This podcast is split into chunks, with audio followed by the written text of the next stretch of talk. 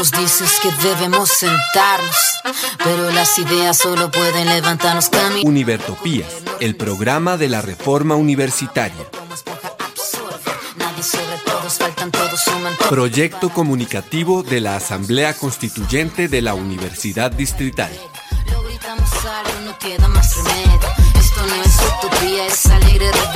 Por una educación como derecho y bien común.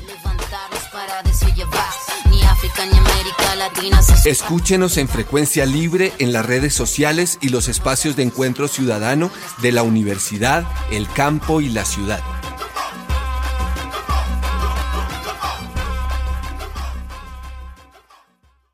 Hoy, 18 de noviembre de 2020 de la era de nuestro Señor, los perversos e insensatos, pero no atenidos de Univertopías, al llegar a la misión número 107, saludamos a la audiencia que se encuentra al otro lado de las ondas electromagnéticas, a los participantes de nuestro programa, a nuestro ingeniero de sonido, a la Academia Luisa Calvo.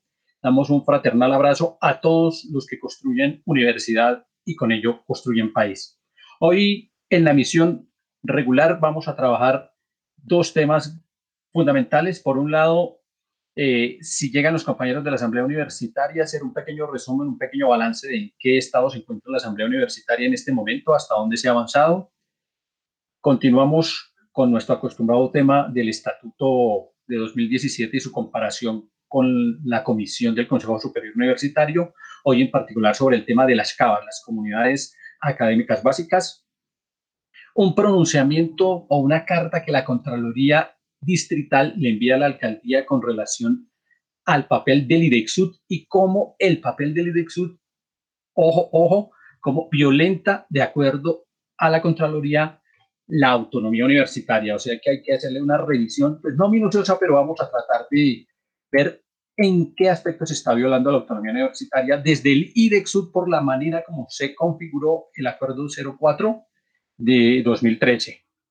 Y en noticias nacionales, pues de lo que está hablando todo el mundo ahora y es de la campaña de inundaciones que han ocasionado los efectos diversos del cambio climático, que tienen a todo el país, desde San Andrés hasta el Putumayo, completamente inundados y dejando ver cómo la infraestructura del país está a merced de la naturaleza. Bien, entonces arrancamos con nuestra zona musical.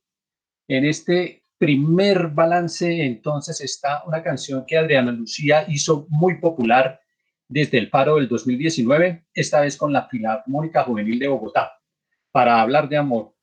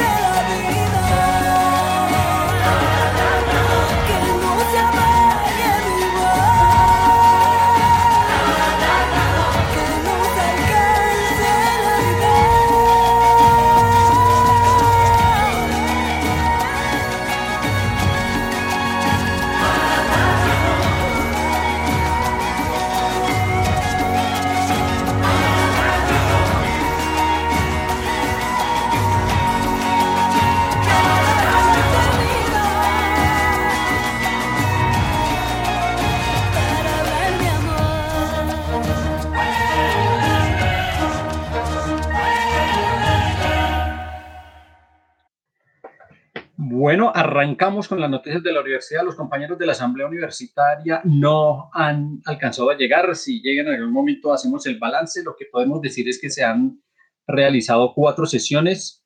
La quinta sesión se convocó para el día de ayer, pero el quórum no alcanzó a ser armado después de 33 minutos y una fracción de compañeros decidió que era pertinente retirarse sin sesionar. La siguiente sesión se realizará el día de mañana sobre las 5 de la tarde. Es decir, el 19 de noviembre a las 5 de la tarde.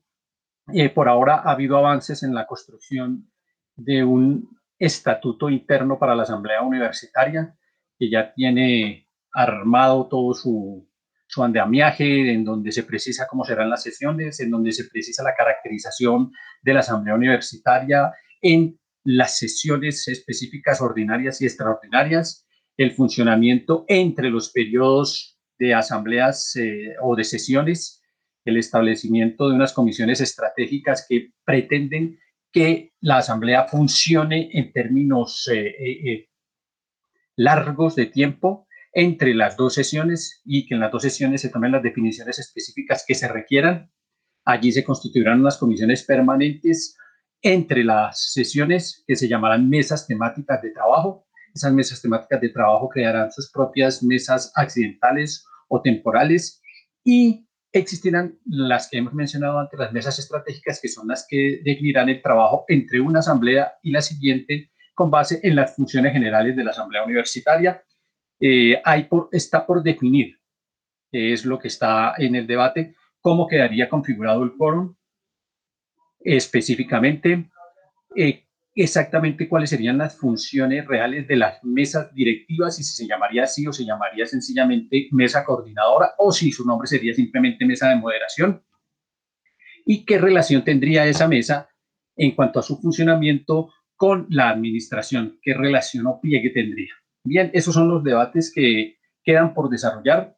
Algunos consideran que hay que elaborar más aquello de la participación de la comunidad pegada a la asamblea universitaria eso está en debate en términos de entender también cuál es el papel del Consejo de Participación, que no es el que existe hoy, sino que es uno que debiera existir con una característica completamente distinta a lo que tiene hoy el comité, que debería llamarse simplemente comité electoral, porque de participación no tiene nada.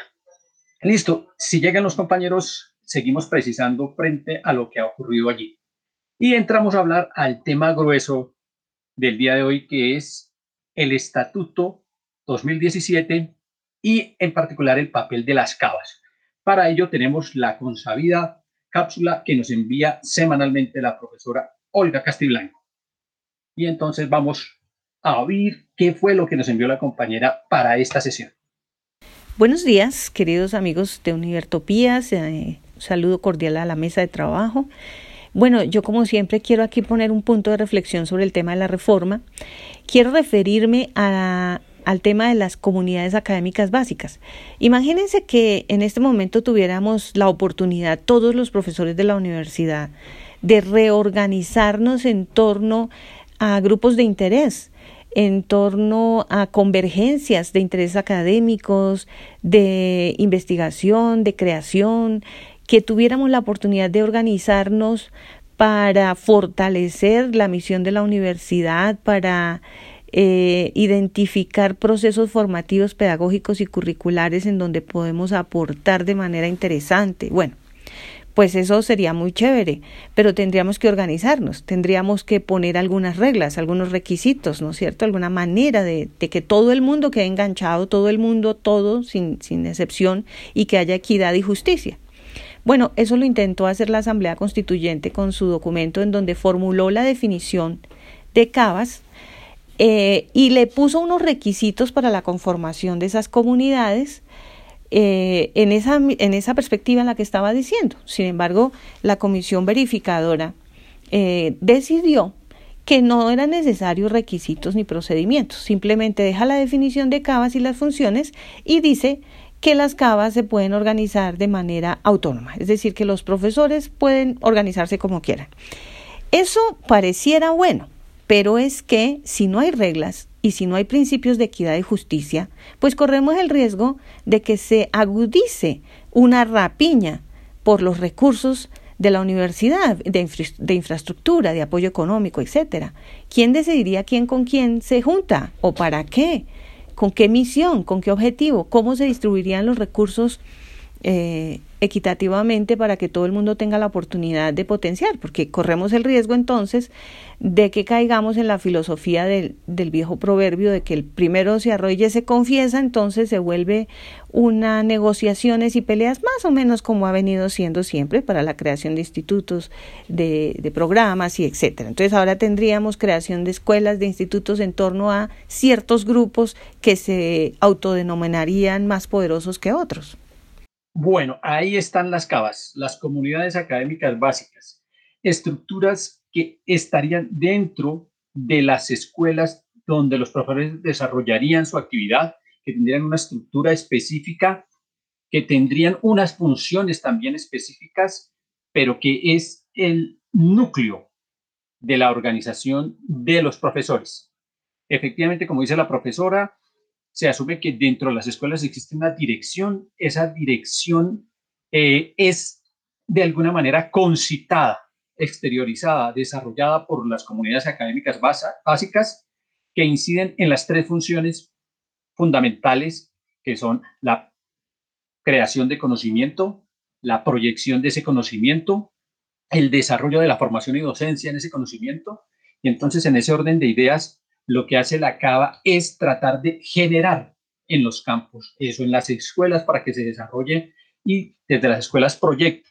Se pone toda una articulación, una articulación que no quedó en el trabajo de la comisión del Consejo Superior Universitario, desapareció toda la estructura de las CABAS, desaparece, como dice la profesora, toda la concepción que se tiene de las CABAS y simplemente se mencionan, se mencionan y se les dejan algunas funciones. Pero vamos a dejar que sean Carlos y María Eugenia los que nos cuenten del asunto. Bueno, entonces arranquemos con María. Bueno, así como estos días pasados por agua me lanzas al agua. Entonces, eh, bueno, eh, hablando de estas eh, CABAS, comunidades académicas básicas que, proponen el proceso de reforma, yo quisiera irme un poquito más al, al, al, al por qué se hace necesario este tipo de estructuras de organización en la universidad, que lo que buscan es superar muchas de las alianzas que actualmente nosotros vivimos.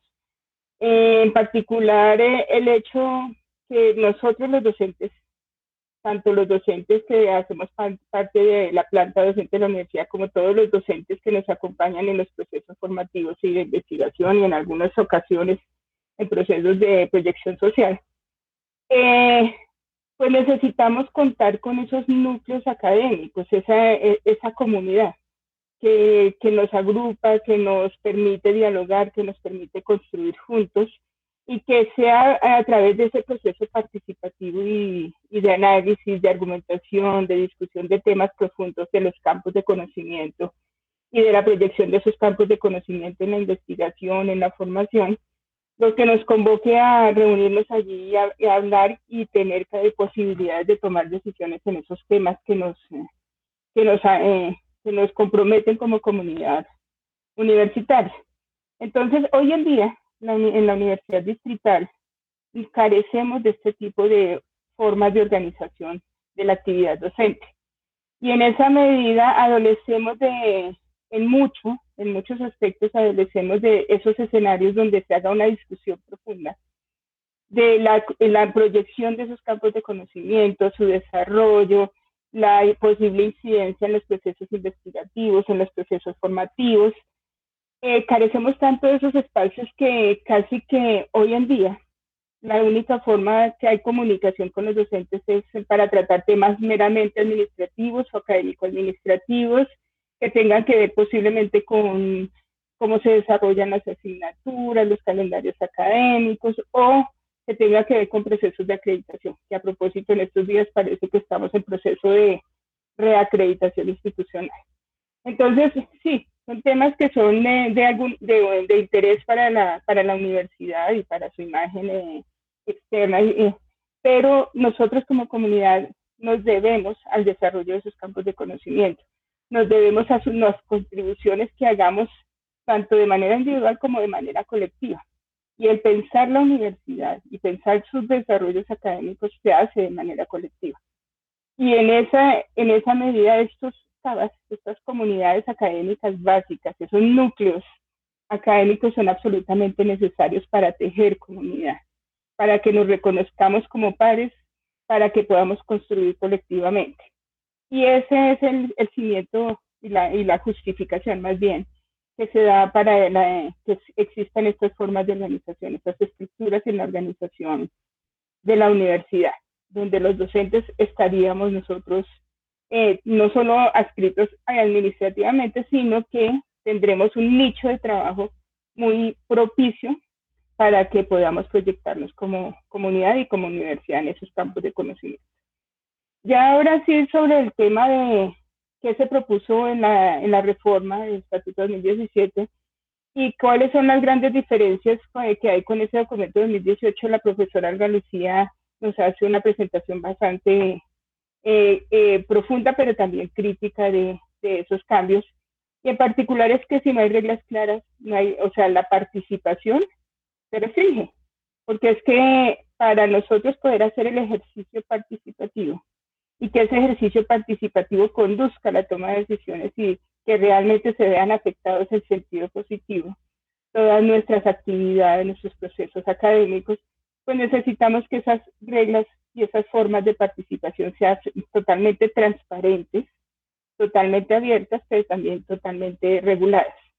En esa medida, el, el hecho de, de, pasar de una estructura de organización de los núcleos de docentes for, eh, formal a pasar a una forma muy, eh, digamos, muy flexible, como lo plantea el documento de 2018, nos hace que pierda un fundamento muy grande. Y es que dado lo flexible, pues tampoco sus decisiones van a tener ningún efecto en las otras estructuras de la universidad. Entonces puede quedarse meramente en diálogos bastante interesantes, pero que se quedan sin efectos en las estructuras de participación y de toma de decisiones en la universidad. Entonces, esa flexibilidad, la flexibilidad es buena siempre y cuando garantice que haya una, una forma en que se procede y unos mecanismos muy claros y transparentes en la toma de decisiones en donde siempre esté presente la participación efectiva de las comunidades de la universidad. Entonces, por ahora ese sería mi comentario, Jairo, no sé el profesor Carlos, si nos puede ampliar un poco esta mirada. Bueno, muy buenas tardes a todos. Eh, pues sí, estoy de acuerdo completamente con el planteamiento que hace la profesora Olga. Eh, y pues las comunidades académicas básicas eh, tienen que tener una reglamentación muy clara frente a, todas las misiones de la universidad, ¿no? La investigación pues debe tener un carácter muy claro, muy bien definido. Eh, la proyección social, la formación docente, pues debe ser amplia, debe ser, como dice la profe María Eugenia, colectiva eh, y pues precisamente por no tener una reglamentación muy clara es que nos hemos perdido con los temas de investigación. Por ejemplo, en la universidad sabemos de, la investigación, pero no sabemos exactamente hacia dónde vamos y hacia dónde está el, la investigación como tal. El, caso, por ejemplo, de la, de la proyección social, igual eh, abandonamos la proyección social y la cambiamos por el IDEXUD pero realmente no hay una proyección social en la universidad. Entonces se necesita obviamente una reglamentación, unas claridades. Eh, la universidad necesita generar impacto social, comunitario. Eh, por ejemplo, la Facultad Tecnológica debería tener un impacto muy claro, muy definido en Ciudad Bolívar, en Usme, en el sur de Bogotá, pero desafortunadamente no lo tenemos, ¿cierto? Entonces tenemos que construir esa proyección social eh, muy clara, eh, muy concreta, eh, casi que obligatoria, porque además es, es una de las funciones sociales de la universidad y debemos de hacer presencia, obviamente, en el sur de Bogotá, en este caso, ¿no? De la Facultad Tecnológica. Entonces, sí, estoy de acuerdo con esa reglamentación de esas comunidades académicas básicas, eh, y que se amplía obviamente de manera eh, pues eh, con compromiso real sobre cada una de las funciones misionales de la universidad. Bueno. Yo quisiera, aportar otro elemento que puede sonar pues como de carácter meramente como administrativo, a veces de esa frialdad que se ve desde lo administrativo, pero yo lo veo más como la gestión realmente académica, la planeación académica en la universidad, planeación de la que realmente podemos reconocer que adolecemos, particularmente en lo que tiene que ver con la proyección de lo curricular. No solamente es la organización de los cursos y la oferta de cursos, sino cómo nos proyectamos, cómo desarrollamos lo curricular y particularmente en temas de investigación y cómo se planea, cómo se promueve cómo se planea en los temas de investigación en la universidad. Y es que eh, uno de los, eh, o sea, si pensamos en todo el recurso, el capital que le dicen hoy en día humano con que cuenta la universidad, pues una parte tiene que ver con todas las personas que trabajan en el campo del administrativo y los docentes somos una, una, una fortaleza muy grande para la universidad. Los docentes somos eh, un número muy grande de personas con unos niveles de cualificación importantes, que tenemos muchas cosas que aportar para el desarrollo de la universidad en su conjunto y para el desarrollo de los campos eh, de saber o campos de conocimiento en la universidad. Eh, no obstante, en la actualidad carecemos de esos escenarios donde nuestros aportes puedan ser recogidos, potenciados, tenidos en cuenta para que incidan en todo lo que es la planeación y proyección académica de la universidad. Estas cavas son el escenario ideal para que todos nosotros podamos dar nuestro aporte para ese crecimiento de la universidad y que sea esa realmente ese, ese punto de encuentro entre la institución que a veces se siente tan lejana con los docentes. Nosotros necesitamos hacernos parte y sentirnos parte del desarrollo institucional. En eso radica mucho de nuestro desarrollo eh, individual, de nuestro desarrollo colectivo y de nuestro bienestar como parte fundamental de la universidad. Entonces, eh, en cuanto a la gestión de, esa, de ese de, docente, la existencia de las CABAS va a potenciar y va a lograr a generar unos, unos aportes muy importantes a la universidad que hoy en día estamos perdiendo por falta de una unidad básica de gestión de lo, o una unidad básica de organización de los docentes en la universidad. Bueno, yo voy a hacer un recorderis de la intervención de la profesora Olga Salcedo la semana pasada y la semana antepasada frente a este mismo aspecto. Que es que recordemos que la organización que se propone es una organización de carácter horizontal, en donde están las facultades, que asignan, entregan las titulaciones a los chicos, hacen la labor profesionalizante en la labor de formación docencia y donde están adscritos fundamentalmente los estudiantes y a donde llegan los docentes a cumplir su, su función de formación docencia, pero con la visión que traen de la escuela específica de donde vienen para proyectarla a la facultad en la que llegan y tratar de inmiscuirse con ella para, con un híbrido, desarrollar lo que los estudiantes requieren.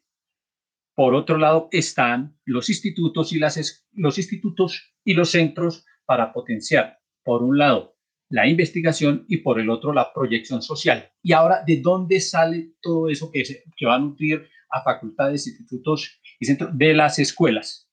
Y las escuelas es el sitio en donde se congregan los profesores. En ese sitio donde se congregan los profesores ellos se organizan por claustro. Ese es el claustro. El claustro de la escuela X, el claustro de la escuela Y. Allí están los profesores. Pero en donde el conocimiento ha avanzado significativamente en ese campo de conocimiento saber, se pueden crear estructuras específicas que se llaman así comunidades académicas básicas que contarán con un coordinador y que desarrollan una serie de funciones que listamos aquí muy rápidamente y que en los dos documentos aparecen con algunas diferencias muy poco desarrolladas, pero el asunto está en que pueden ser las mismas funciones, pero en una la cava está estructurada y en el otro sencillamente no se estructuró. Las funciones son construir mediante el diálogo de conocimientos, saberes, teorías que favorezcan nuevos modos de comprensión y creación de la realidad. Establecer relaciones que permitan la convergencia de conocimientos y saberes con el fin de consolidar los programas de investigación, creación de la escuela específica. Construir redes en el campo del conocimiento saber de la escuela para la generación, interpretación, comprensión, transferencia, innovación, divulgación y acceso al conocimiento.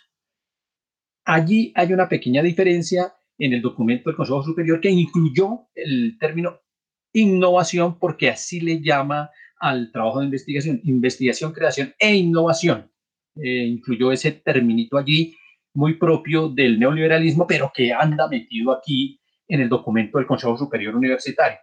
Otra función es participar en las actividades decisorias y la planeación, como decía María Eugenia, de los claustros de la escuela y en general del desarrollo de la escuela.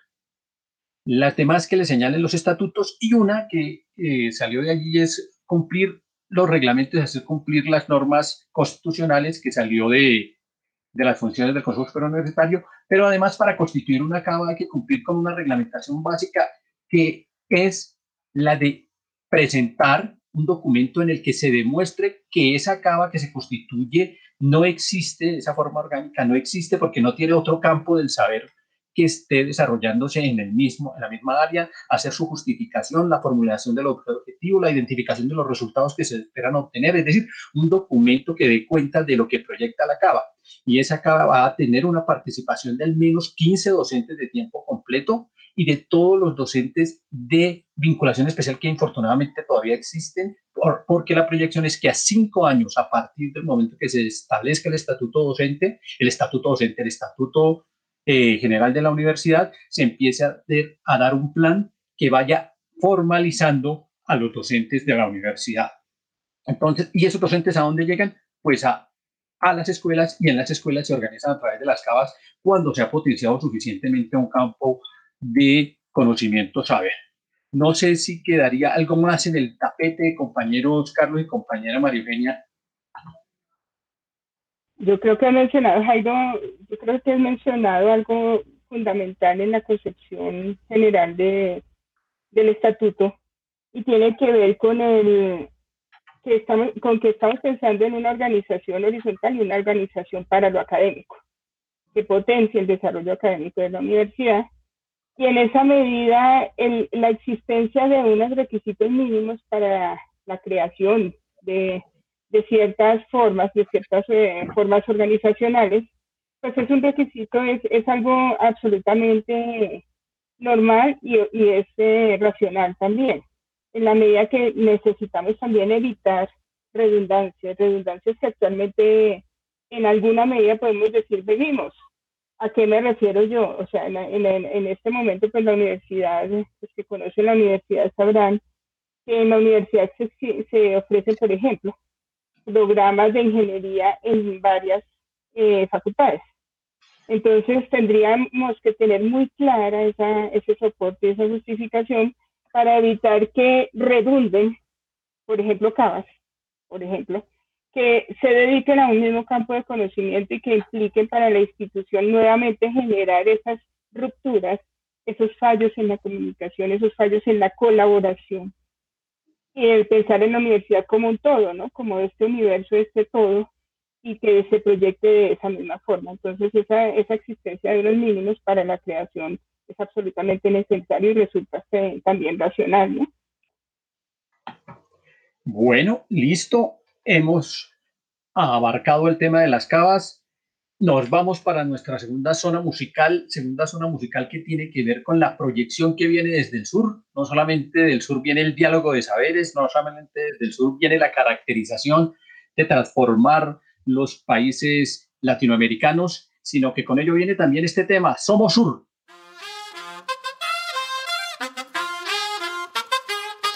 Tú nos dices que debemos sentarnos, pero las ideas solo pueden levantarnos, caminar, recorrer, no rendirse ni retroceder, ver, aprender como esponja, absorber. Nadie sobre todos, faltan todos, suman todos para todos, todo para nosotros. Soñamos en grande que se caiga el imperio, lo gritamos algo, no queda más remedio. Esto no es utopía, es alegre rebeldía del baile de los que sobran de la danza tuya mía. Levantarnos para decir Latina se suba. Un barro con casco con lápiz a patear el fiasco. Provocar un social terremoto en escucharte.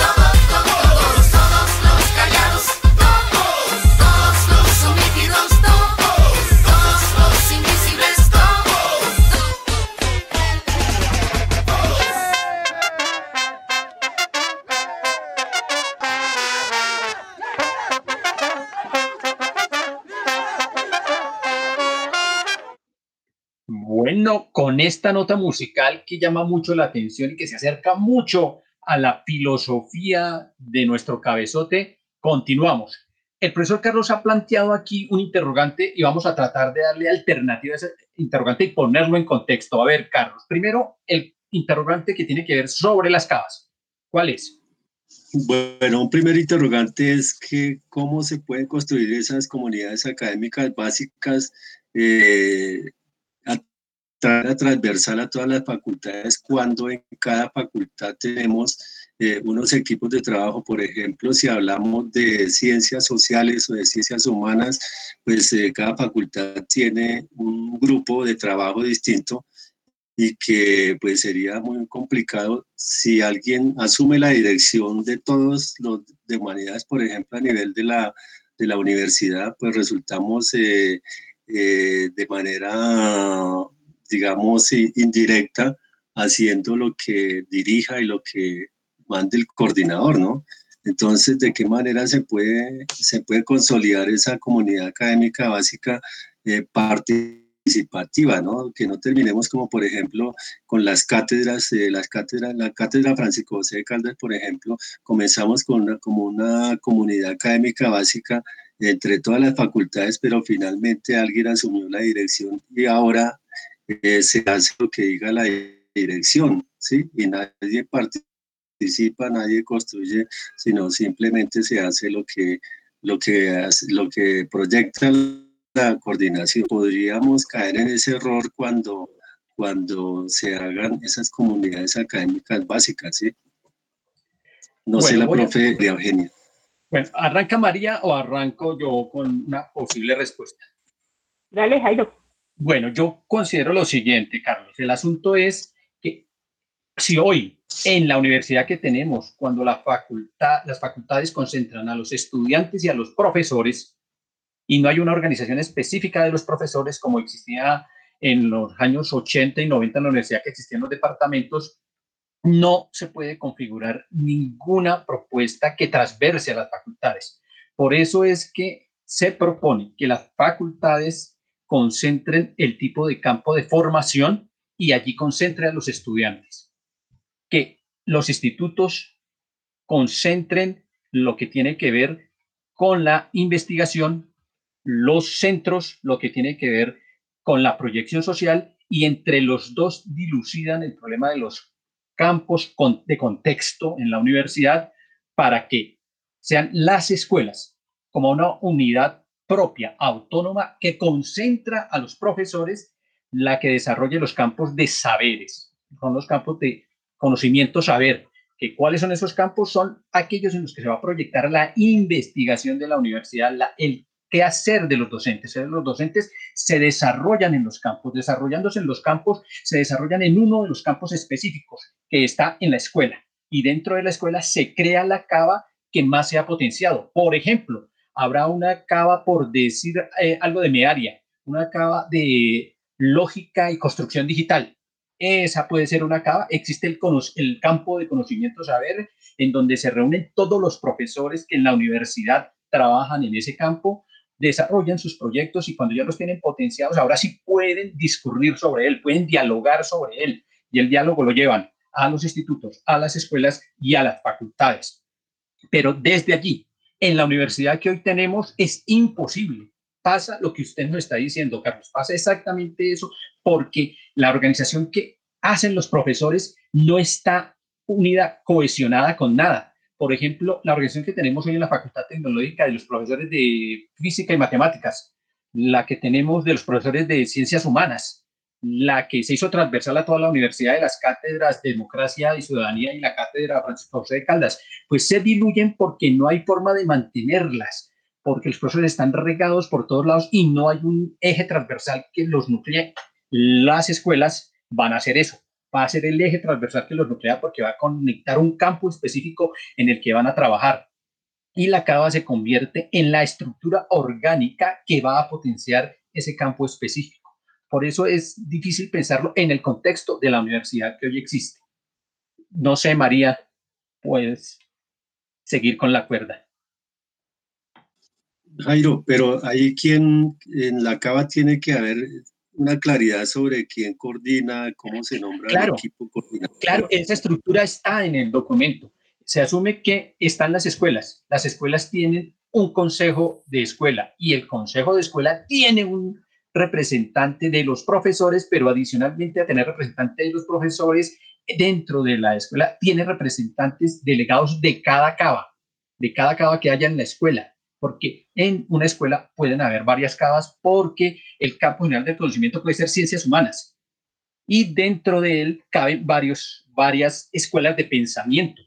La escuela de pensamiento, por ejemplo, neoclásica, por llamarlo de alguna manera, o la escuela de pensamiento posmarxista, o la escuela de pensamiento netamente marxista, estructuralista.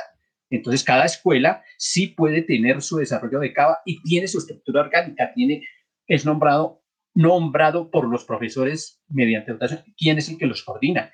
Y por eso tiene un documento que lo justifica, un documento que dice cuál es la justificación de su existencia, qué proyectos son los que están desarrollando, cómo estructuran ese desarrollo, quiénes son los encargados de ejecutarlo. Es decir, no nacen porque sí, sino que nacen al, al hacer recorrido de un proceso. Listo, María. Sí, eh, gracias, Jairo. Pues eh, realmente la, las inquietudes que plantea el profe Carlos son absolutamente eh, legítimas en estos eh, fenómenos de, de, reforma y más con una institución que tiene tantas especificidades como las nuestras y pues que tiene una historia ya recorrida y unas formas de trabajo derivadas de, de algunas concepciones o incluso algunas de, de, nuestras estructuras han nacido por eh, temas de casuística también. ¿no? Entonces somos una, una institución bastante compleja y en esa misma medida, pues el, enfrentar y, recorrer este camino de, de, hacer un proceso de reforma va más allá del documento que sientan las bases, que es el Estatuto General. El Estatuto General por sí solo, en ausencia de una comunidad comprometida en su despliegue, pues él solo no va a hacer la, los cambios que se requieren, los, eh, y son muchos cambios de paradigma y de formas de actuación. Entonces, en lo que yo escuchaba del diálogo, de, la, de las preguntas y la discusión que se hacía ahorita, pues veo varias cosas que podríamos resaltar en esto que necesitamos es poder trabajar comunitariamente y lograr esos cambios en los paradigmas que tenemos.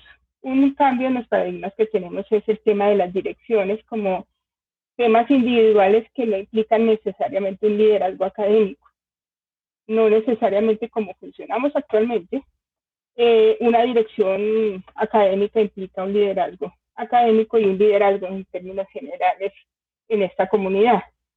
Para efectos de lograr la transformación que deseamos para la universidad, eh, necesitamos que comunidad, que como comunidad nosotros nos organicemos y esos liderazgos académicos se potencien a través, por ejemplo, de estas cabas. Entonces una cava pues elige, o sea, es, un grupo de profesores que se reúne, pues decide entre ellos quién podría ser, entre ellos nadie fuera de ellos, sino entre ellos mismos deciden quién, sería la persona que en, ese momento podría coordinar las actividades y la cava, no dirigirla y no tomar decisiones por la cava, es coordinar las actividades de la cava. Ese es un cambio de paradigma bien fuerte para nosotros. El otro cambio que, que ve uno es ese, esa función de las unidades académicas que tenemos, de las estructuras académicas que tenemos. Y en eso, pues eh, hemos trasladado una estructura tan vertical que nosotros como comunidad docente también dejamos al albedrío de una o dos personas cada estructura. Entonces, eh, por ejemplo, pues es, eh, más bien, es lógico que cuando surge una unidad de gestión, es decir, surge, por ejemplo, una facultad o surge un instituto, es porque la complejidad de lo que se administra allí amerita su creación. Es decir, ya necesitamos que se dé una, una componente administrativa y de gestión suficiente para garantizar que esa actividad tenga un buen un buen, un buen desarrollo. Pero esa es la función de esas, de, de esas eh, dependencias, es garantizar que las condiciones para el desarrollo de la academia en la universidad se den.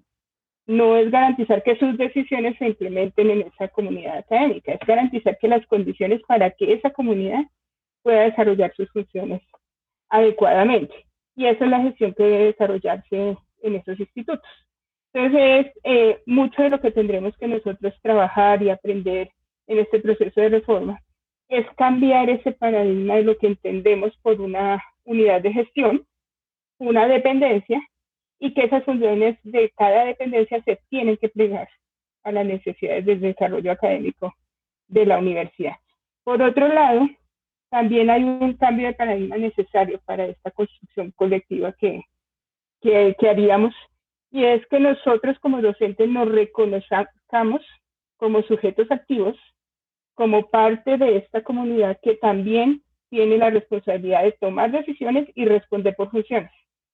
O sea, son responsabilidades fuertes para cada uno de nosotros. Y en el marco de esas cabas, participar activamente para que las decisiones que allí se tomen, se tomen argumentadamente y fruto de toda esa discusión que se den en, en el seno de esas cabas eso hace que nosotros logremos empoderar, empoderarnos poco a poco de nuestra función como docentes universitarios y de el papel que tendrían eh, dinamizados esas cabas. Recordemos que, en últimas, todas las estructuras de la universidad tendrían que estar orientadas a que lo, lo misional se cumpla. ¿Y qué es lo misional? Pues todas las actividades de formación, todas las actividades de investigación, de proyección social, eh, tendrían que darse quienes ejecutan esas funciones, pues eh, mucho es, muchas de esas funciones se, se, ejecutan por parte de los docentes, es decir, nosotros. Esas unidades pues tienen que estar al servicio de brindar las condiciones para que podamos hacer esas funciones, cumplir con esas funciones. Profe Jairo y profe María Eugenia, a propósito de la asamblea, yo tengo algunas preguntas y algunas dudas, pues yo no he podido estar en la, no estaba en la asamblea y no soy de la asamblea, pero ustedes sí conocen un poco. Y es al comienzo el profe Jairo decía que ayer en la sesión se retiraron. Eh, yo me pregunto si todavía no hay una reglamentación de la asamblea, ¿por qué se retiran? ¿Sí? Si no hay un reglamento, de, todavía no se ha dicho cuánto es el quórum ni nada de esto. ¿sí?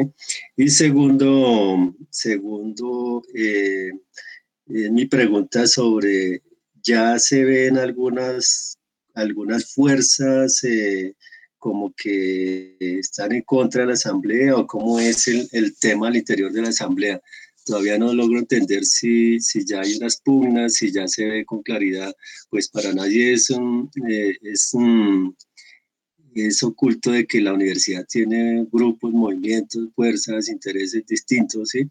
Pero en la asamblea ya se ven eh, movimientos, algunos eh, plataformas como que estén en contra unos de los otros. Esa es mi pregunta. Bueno, yo espero poderle responder de la siguiente manera. En la Asamblea Universitaria se presentaron tres propuestas de reglamentación. Una propuesta de reglamentación realizada por los estudiantes una propuesta de reglamentación presentada por un grupo de profesores y egresados de la universidad y también de ellas en parte algunos trabajadores y una propuesta que presentaron los compañeros que están en el bloque que se llama Voces y Manos, que es recogida de la Asamblea Constituyente Universitaria que se desarrolló entre el 2015 y que siguió funcionando a lo largo del 2016 y 2017. Esas fueron las tres propuestas. Yo no sé si eso ya constituye tres bloques, pero lo que es claro es que se constituyó una comisión accidental de armonización para que unificara o para que presentara una propuesta que tratara de eh, unir o unificar lo unificable y de diferenciar claramente lo diferenciable para que se discutiera al interior de la Asamblea Universitaria cómo evaluar el tema. Efectivamente, la comisión logra integrar un documento y por eso están las tres diferencias que yo mencionaba ahora está una diferencia frente al quórum en términos no de concepción, sino en términos de hacer, eh, en el término que voy a usar, eficiente el uso del tiempo en las sesiones. Es decir, que no ocurra lo que ocurrió el día de ayer. Ayer sobre las 7.30 de la mañana, después de media hora de esperar que iniciara la sesión, habíamos 48 personas. Y entre ese momento y las 7.40 ingresan una serie de personas, pero salen otras. Yo no digo que se retiren del, de, de, la asamblea, sino que salieron de la reunión porque consideraban que ya va, llevaban media hora y lo explicaron. Los compañeros no se retiran de forma masiva porque sí, sino que hacen la explicación de que después de haber esperado 30 minutos y que no se haya iniciado la sesión porque otros compañeros no llegaron sabiendo que la reunión estaba convenida y citada, pues era falta de respeto, es lo que precisan los compañeros. Pero el asunto está en que mientras se da ese debate, se alcanzó a armar el quórum, pero como ya habían salido algunos compañeros, el quórum no se mantuvo y por eso se perdió la sesión de ayer y efectivamente no hay ninguna reglamentación, tiene razón Carlos, no tenían por qué retirarse, pero tampoco hay cómo hacerlos quedar. Los compañeros tienen eh, sus clases y consideran que estaban perdiendo pues 35 minutos sin iniciar la sesión. En la reglamentación sí ya queda algo más o menos avalado allí que, está acordado frente al quórum, por ejemplo, pero que no se ha votado y por eso no se podía aplicar el reglamento, porque no se, se pensaba votar en bloque el reglamento parece que va a tocar votarlo por partes. Que si hay un, hay un quórum deliberatorio y un quórum decisorio, se unifican los dos términos. Se asume que se puede iniciar una sesión con un quórum que esté en eh, tres de los estamentos, es decir, que estén por lo menos profesores, estudiantes y trabajadores o profesores, trabajadores y egresados, es decir, de los cuatro grandes, de los cuatro grandes eh, estamentos que por lo menos estén tres y que conformen un 40% del total de la, para iniciar. Pero para tomar decisiones se tiene que hacer con el 50% más uno de los integrantes de la asamblea y conservar que estén tres de los cuatro estamentos. Y ya allí se pueden tomar decisiones. Si se da lo que se vio ayer, que no hay quórum, pero y se va a, votar sobre algún tema, entonces se puede hacer una segunda convocatoria en la que el quórum decisorio o para iniciar se baja a 40%, no solamente para iniciar, sino también para tomar decisiones. Y si no se logra conformar, se va a una tercera reunión, una tercera convocatoria a los dos días, pero con un quórum del 30% es decir, de los asambleístas, para asegurar que de todas formas la sesión llega a un punto en el que se puede desarrollar. Ahora bien, yo veo que si hay bloques, yo veo que hay un bloque compacto de los estudiantes, más o menos unificado, un bloque interesante de los estudiantes.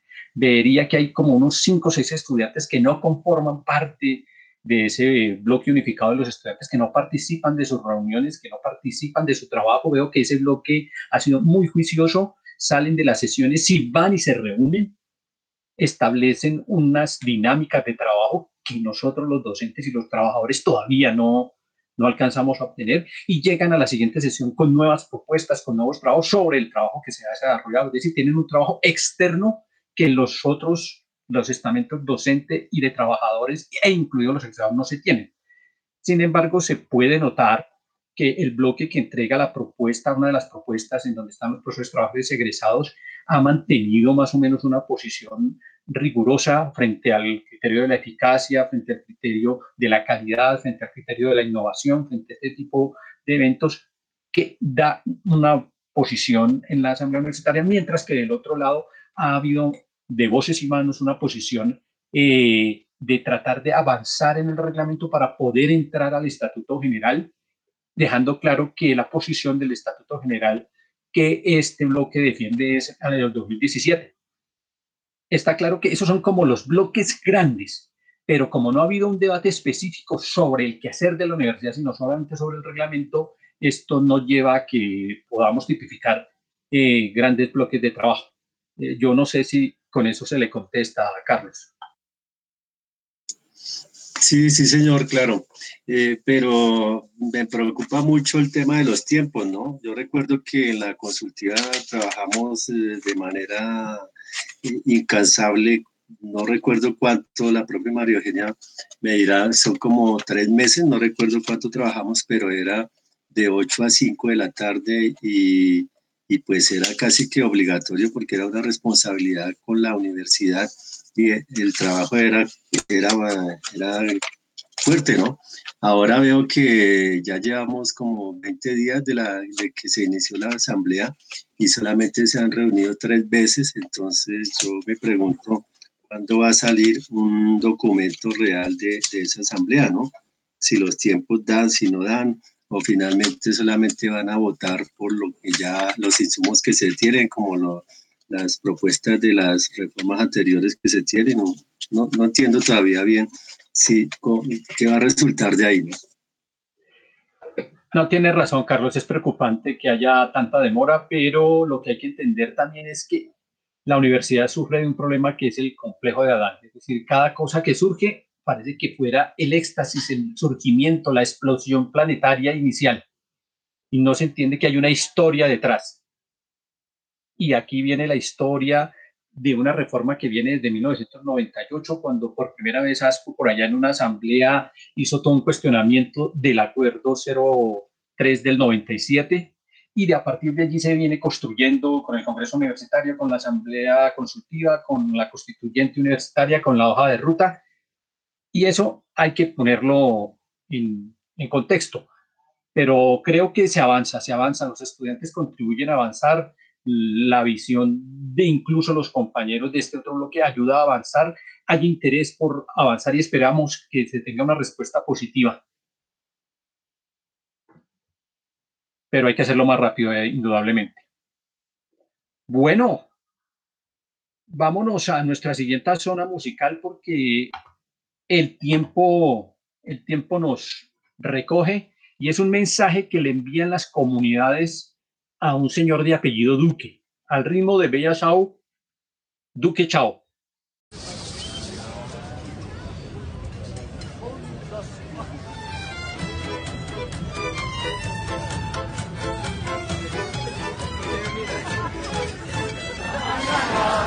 despertado y Duque chao, Duque chao, Duque chao, chao, chao, una mañana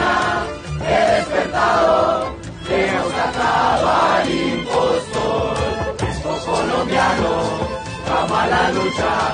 Ya Duque, chao, Duque, chao, Duque, chao, chao, chao, colombiano, vamos a la lucha. Vamos a salvar a nuestro país. Y su gobierno sigue matando. A Duque, chao, Duque, chao, Duque, chao, chao, chao, su gobierno sigue matando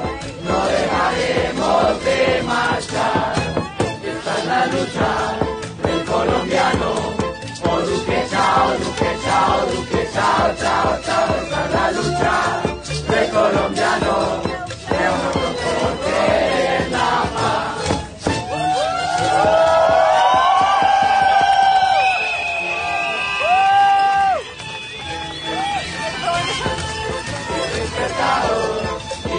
chao, Duque, chao, chao, chao, chao. Una mañana he despertado y hemos sacado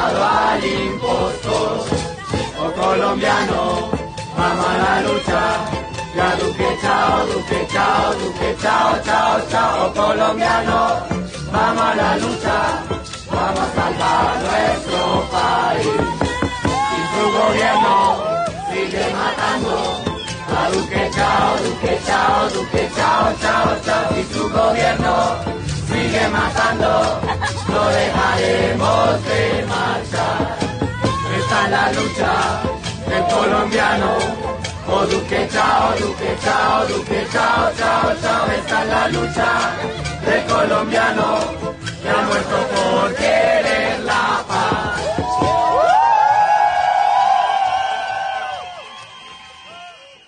Bueno, se nos quedan dos temas en el tapete, los desarrollaremos en la próxima sesión, pero vamos a dejarlos por lo menos mencionados. El primero es un comunicado que le escribe la Contraloría Distrital a la Alcaldía de Bogotá, en el que el asunto es el siguiente. Pronunciamiento relacionado con el desbordamiento a los límites de la autonomía universitaria por no ejecutar los recursos públicos en cumplimiento de los principios y normas generales en materia contable, contractual y presupuestal al interior del Instituto de Extensión y Educación para el Trabajo y el Desarrollo Humano, IDEXUD.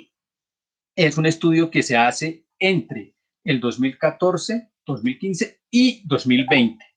Así que es muy pertinente porque se está cuestionando una, de, una característica fundamental de la universidad, que es la autonomía universitaria, por la manera como se manejó el presupuesto dentro del Instituto de Extensión Universitaria. Lo dejamos planteado, en la próxima sesión lo desarrollamos de entrada. Y de otro lado, un documento que está circulando en las redes sociales y que fue desarrollado de alguna manera muy tangencial por nosotros cuando se estudió el plan de desarrollo y es la Agencia Distrital para la Educación Superior de Bogotá, que quedó formalizada en el plan de desarrollo y al cual se le hacen una serie de críticas desde Colombia Humana, en particular por la concejal Heidi, que le hace un análisis en el cual considera que es pertinente que se trabaje por 20 mil cupos en la universidad, pero que eso debe estar puntualizado para la universidad pública del país y no para todas las universidades, incluyendo un manemándum de universidades públicas y privadas que no deja claro el asunto, pero quedan los dos temas presentados para que en la próxima sesión los podamos desarrollar.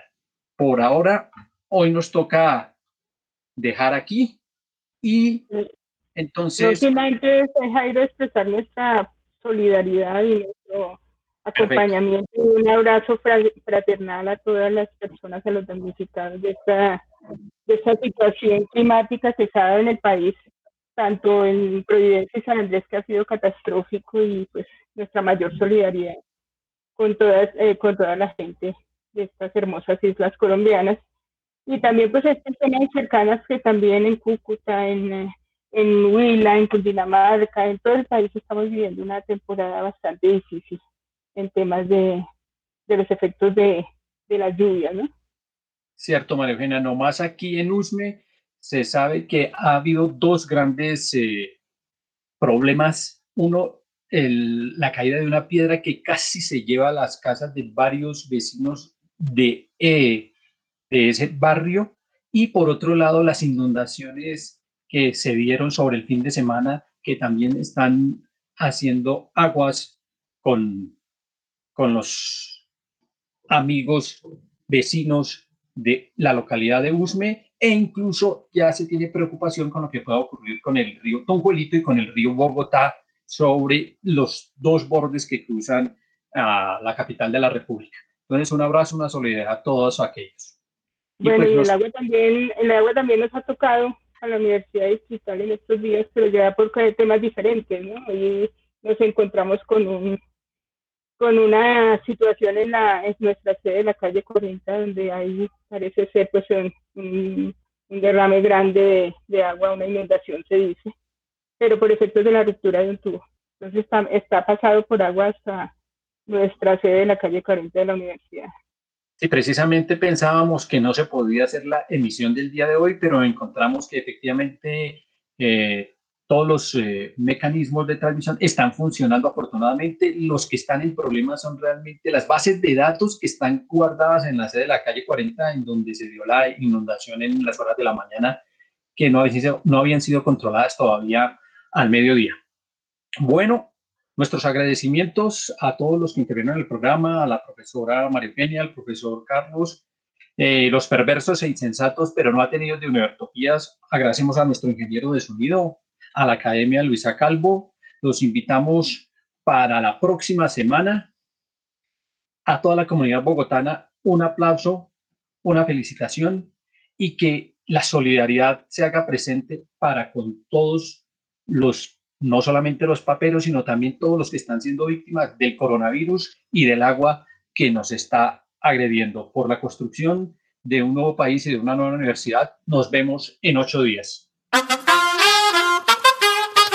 Tú nos dices que debemos sentarnos, pero las ideas solo pueden levantarnos camino. Univertopías, el programa de la reforma universitaria. Proyecto comunicativo de la Asamblea Constituyente de la Universidad Distrital.